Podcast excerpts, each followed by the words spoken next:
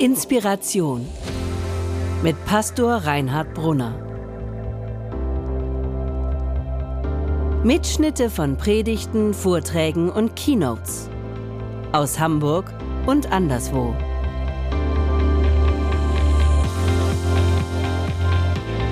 Wir haben zurzeit eine Predigtreihe über Lebenskrisen und darüber, wie Menschen aus der Bibel ihre Lebenskrisen überwunden haben und was wir davon lernen können für unsere Lebenskrisen. Und ich möchte dazu euch heute die Geschichte von Hiob erzählen. Hiob ist eine Figur aus der Bibel, aus dem Alten Testament. Und ich behaupte jetzt einfach mal, jeder von uns kennt Hiob. Jeder von uns weiß etwas von Hiob. Hiob ist uns vertraut, weil Hiobs Geschichte unsere Geschichte ist. Die Geschichte von Hiob handelt von den schweren Zeiten im Leben, von Zweifel und Glaubenskrisen und von Leid. Und wer von uns, bitteschön, kennt das nicht? Und wenn ich jetzt also von Hiob erzähle, dann erzähle ich eigentlich von uns. Von mir und auch von dir. Hiob lebte im Lande Uz. Und Hiob hatte ein Projekt. Ein großartiges Projekt. Es war sein Projekt. Und Hiob arbeitete hart an seinem Projekt. Und Hiobs großes Projekt hieß das Projekt meines schönen Lebens. Das Projekt meines schönen Lebens. Das war Hiobs Projekt. Und Hiob war ziemlich erfolgreich darin. Er hatte sich ein schönes Leben aufgebaut. Eine tolle Frau, Kinder. Er hat es beruflich zu etwas gebracht. Traumjob, Karriere, ein Stück Ansehen und Wohlstand in der Stadt, in der er lebte. Es lief so richtig gut bei Hiob. Auch Gott spielte eine Rolle in seinem Leben. Ich meine, es war nicht perfekt, aber es ging schon alles in eine ziemlich gute Richtung. Ziemlich so, wie er sich sein Projekt seines schönen Lebens vorgestellt hatte. Eines Tages wendete sich das Blatt. Das schöne Leben, das Hiob sich aufgebaut hatte, brach zusammen. Sein Projekt bekam bedenkliche Risse. Eins nach dem anderen wurde ihm genommen. Seine berufliche Situation stand auf wackeligen Beinen, kippte irgendwann, Gleich danach die wirtschaftliche Situation. Er verlor seine Kinder, später seine Frau und am Ende wurde er selbst schwer krank. Eine Hiobs Botschaft nach der anderen. Von dieser Hiobs Geschichte aus der Bibel übrigens kommt unser Reden von eine Hiobs Botschaft erhalten. Schlechte Nachrichten am laufenden Band. Welche Hiobs Botschaft hast du in letzter Zeit erhalten? Was ist dir genommen worden, was für dich Leben bedeutet? An welcher Stelle hat dein Projekt des schönen Lebens schmerzhafte Kratzer erhalten? Was hast du verloren? Die Unbekümmertheit? Dass alles einfach so weiterläuft? Deine Gesundheit? Eine Beziehung, die in die Brüche geht? oder der Wunsch nach einem Partner, nach Familie erfüllt sich einfach nicht. Der Arbeitsplatz geht verloren oder ein Karriereziel rückt in weite Ferne. Der Job, den man sich so gerne gewünscht hat, auf den man spekuliert hat, bekommt ein anderer, wo man sich eigentlich viel besser findet. Hiobs Botschaften. Hiobs Botschaften machen was mit uns. Machen was auch mit unserem Glauben und mit unserem Gottvertrauen. Wenn die Dinge anders laufen, als wir uns das vorgestellt haben. Wenn die Träume zerbrechen, auf die wir vielleicht jahrelang hingearbeitet haben, wenn das Projekt unseres schönen Lebens zu scheitern droht. Was ist denn jetzt mit Gott? Hat er nicht zugesagt, dass er unsere Gebete erhört? Hat Gott nicht versprochen, dass er uns segnet? Hat Gott nicht verheißen, dass er bei uns ist? So ist ja oft unser Glaubens- oder Gottesverständnis, dass wenn wir nur recht beten und feste glauben, dass dann das Leben gelingt, dass wir dann die richtigen Entscheidungen treffen können, dass alles glatt geht, dass wir gesund bleiben, dass wir erfolgreich sind, dass die Gemeinde wächst und gedeiht. Die Geschichte von Hiob korrigiert dieses Glaubensverständnis oder Gottesverständnis auf eine schmerzhafte Weise. Das ganze Buch Hiob handelt von dem Zweifel, von dem, von der Glaubenskrise, von dem Ringen Hiobs mit Gott, ausgelöst dadurch, dass sein Projekt des schönen Lebens ins Wanken gerät. Und was diese Hiobs Botschaften mit Hiob gemacht haben. Und um das mal gleich zu sagen, das Buch Hiob gibt keine letzte Antwort darauf, nach dem Woher des Bösen. Das Buch Hiob gibt auch keine Antwort darauf auf, oder keine Antwort auf die Frage des Warum. Warum widerfährt mir das? Aber, und das ist das Spannende am Buch Hiob, das Buch Hiob hat keine Hiobsbotschaft, sondern das Buch Hiob hat eine Botschaft der Hoffnung mitten in den schweren Zeiten des Lebens, wo wir von Zweifel und von Scheitern und von Glaubenskrisen geplagt sind. Das ist das Spannende und das Schöne am Buch Hiob. Wenn man das Buch Hiob liest, das ist ja wie ein Theaterstück. Also, da tauchen äh, ganz viel wörtliche Rede. Da Hiob redet, Gott antwortet, Hiob widerspricht ihm. Dann tauchen so Freunde auf von Hiob, die irgendwas sagen und Hiob antwortet und sie setzt sich damit auseinander. Ich habe so ein bisschen gedacht, ähm, könnte auch sein, also könnte wie so ein Theaterstück sein, könnte aber auch sein wie der Film, der bei uns manchmal nachts abläuft, wenn wir Sorgen haben und Ängste, wenn wir wach liegen und dieser Film bei uns abläuft, wenn wir Reden schwingen, wenn unser Chef vielleicht aufkreuzt und irgendwas sagt und wir erwidern, was wir gerne schon längst mal gesagt haben wollen. Andere tauchen auf, sie so diese Dispute. Wunderschön zu lesen, das Buch Hiob. Bei Hiob sind es drei Freunde, die auftauchen. Zunächst mal. Und sie heißen Eliphas, Bildad und Zophar. Und Eliphas, Bildad und Zophar sind so die Sorte Freunde, die wahrscheinlich jeder von uns kennt, die es ja nur gut meinen. Ne? Kennen wir die Sorte. Die meinen es ja nur gut.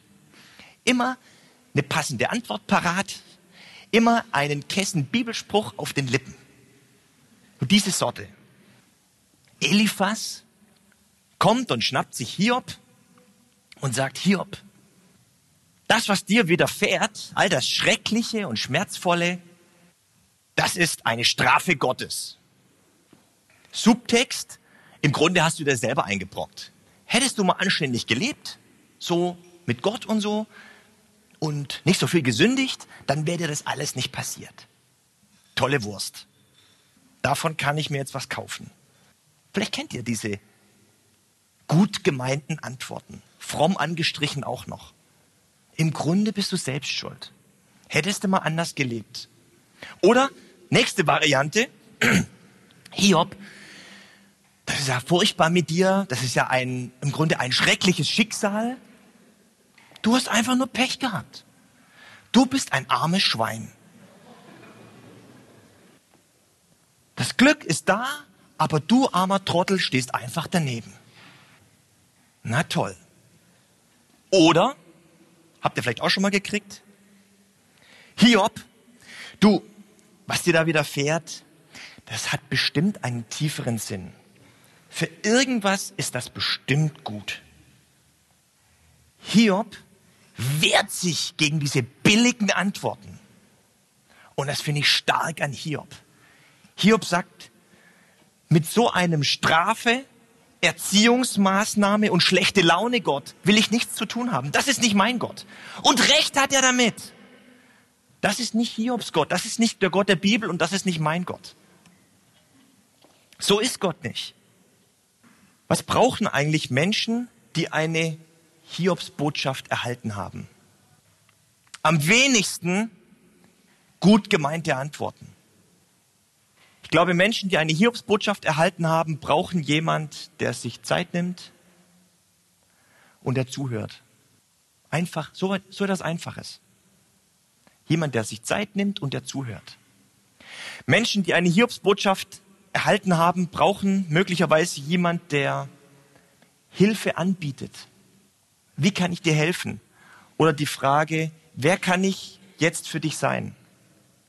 Oder vielleicht jemand, der ein bisschen Hoffnung versprüht, ein bisschen Hoffnung verbreitet, ein gutes Wort sagt, ein Wort des Trostes oder der Ermutigung, vielleicht ein, kann ich dir ein gutes Buch empfehlen oder dich zu einem Gottesdienst einladen?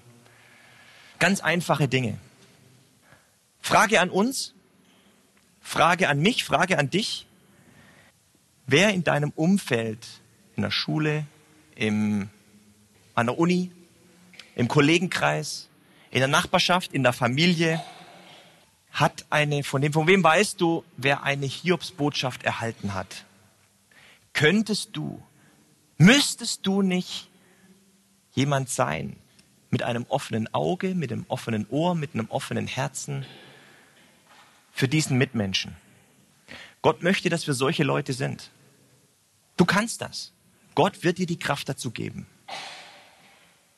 Hiob unterdessen war noch mitten in seinen Selbstverteidigungsreden, in seiner Anklage gegen Gott, in seinem Selbstmitleid.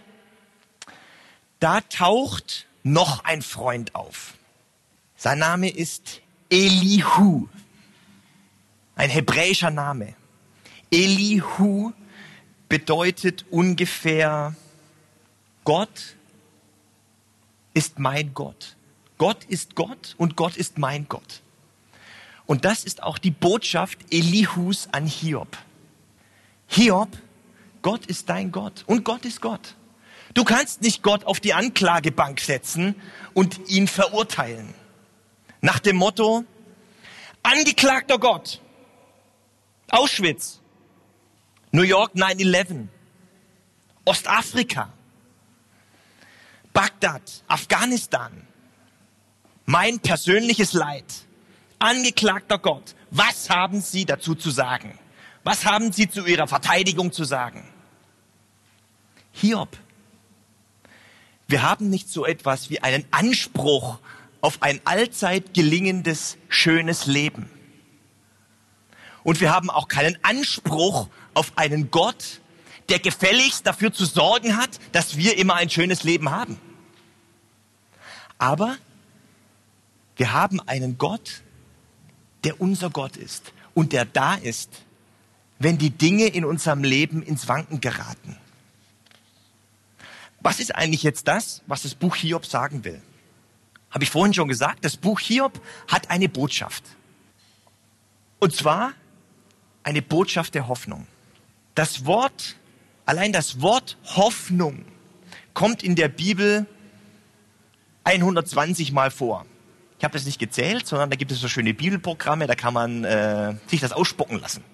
Kommt in der Bibel 120 Mal vor. Jetzt dürft ihr mal dreimal raten, in welchem Buch das Wort Hoffnung mit Abstand, aber mit Abstand am häufigsten vorkommt. Bei Hiob. Bei Hiob.